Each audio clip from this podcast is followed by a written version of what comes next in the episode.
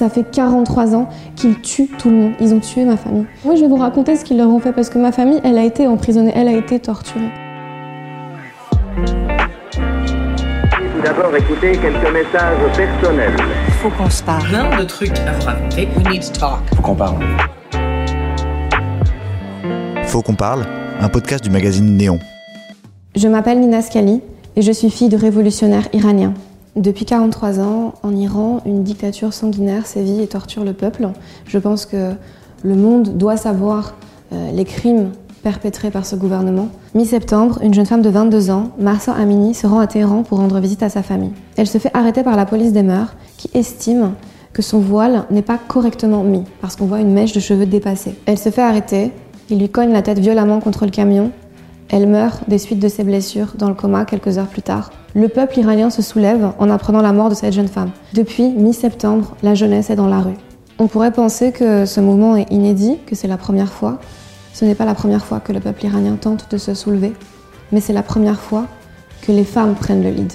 C'est la première fois que des jeunes filles brûlent les photos du guide suprême dans les écoles. Les femmes en Iran qui retirent leur voile et qui le brûlent ne le font pas contre l'islam. Elles ne sont pas en train d'insulter l'islam.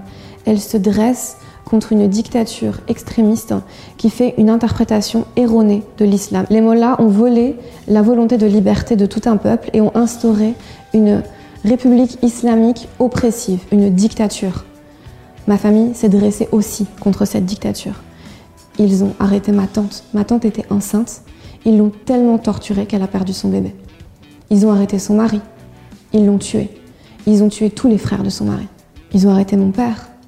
Ils ont arrêté mon grand-père. Ils les ont tous torturés. Aujourd'hui, ma famille vit dans le choc post-traumatique comme les familles de millions d'Iraniens à l'extérieur et à l'intérieur de l'Iran. Aujourd'hui, sortir en Iran pour crier liberté, c'est prendre le risque de se faire arrêter, torturer, violer, assassiner. Je pense à Nico Shokarami, 16 ans, qui est sorti manifester. Ils l'ont torturé, ils l'ont violé, et ensuite ils l'ont assassiné. Ils ont fait croire qu'elle s'était jetée du haut d'un toit pour faire croire à un suicide parce qu'ils n'assumaient pas leurs actes. Sa famille, qui l'a cherché inlassablement, a trouvé son corps dans une morgue un peu perdue. Ils ont caché une partie de son visage pour que la famille ne voit pas ce qu'il lui avait fait. Elle n'avait plus de nez. Sa famille a récupéré le corps le jour de ses 17 ans.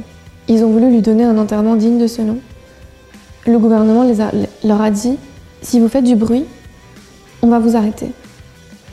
Le gouvernement a vu que ça devenait viral. Ils ont volé le corps à nouveau, le jour de son enterrement. Ils ont arrêté sa tante et son oncle qui ont osé prendre la parole. On ne sait pas où ils sont. Quand ils rendent un corps, ça c'est quand ils le rendent, hein, quand- ils ont la, la- bonté de nous rendre un corps, ils le coulent dans du béton. On voit le visage qui, qui sort du, bloc de béton et on voit pas le corps. Et du coup, on ne sait pas ce qu'ils leur ont fait. Mais moi, je vais vous raconter ce qu'ils leur ont fait parce que ma famille, elle a été emprisonnée, elle a été torturée. Ils ouvrent les corps. La chair est apparente et ils versent du sel dessus. Ils versent du sel et ça fait des fleurs. Et ils trouvent ça joli que ça fasse des fleurs. Ils ne viennent pas juste de commencer leur crime. Ça fait 43 ans qu'ils massacrent la population. Ça fait 43 ans que des enfants disparaissent. Les jeunes femmes qui se font arrêter et qu'ils estiment être vierges, ils les violent. Parce que là-bas, ils pensent que une jeune femme qui meurt en étant vierge, elle va au paradis. Alors ils les violent et ensuite ils les tuent. On parle d'enfants de 11 ans, 12 ans, 13 ans. Elles ont rien fait pour mériter des trucs comme ça. Elles ont juste commis le crime d'existence. Quand on demande aux femmes actuellement arrêtées en Iran ce dont elles ont besoin, quand leur avocat ou leur famille ont enfin un contact avec elles et qu'ils leur, ils leur demandent ce dont elles ont besoin, elles répondent une pilule abortive. Parce que leur bourreau les viole. On ne demande pas d'ingérence de la part de la communauté internationale. Par contre, on demande à ce qu'ils cessent de reconnaître cette dictature comme le gouvernement légitime du peuple iranien. Nous n'avons pas voté pour eux. Il faut que le monde sache. Vous pensez que vous pouvez rien faire, c'est faux. Prendre la parole pour les Iraniens, pour les Iraniennes, c'est énorme. Ils ont besoin que vous soyez leur voix. Ils ont besoin que vous vous dressiez pour eux. Ils ont besoin que vous soyez au courant. Juste être au courant, c'est déjà beaucoup. En parler autour de vous, c'est déjà beaucoup. Vous n'êtes pas impuissant.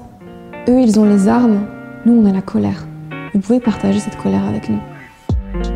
Faut qu'on parle est un podcast de Néon. Si vous avez aimé cet épisode, n'hésitez pas à le commenter, à le partager ou à le liker sur votre plateforme préférée. Il fallait qu'on en parle, on en a parlé.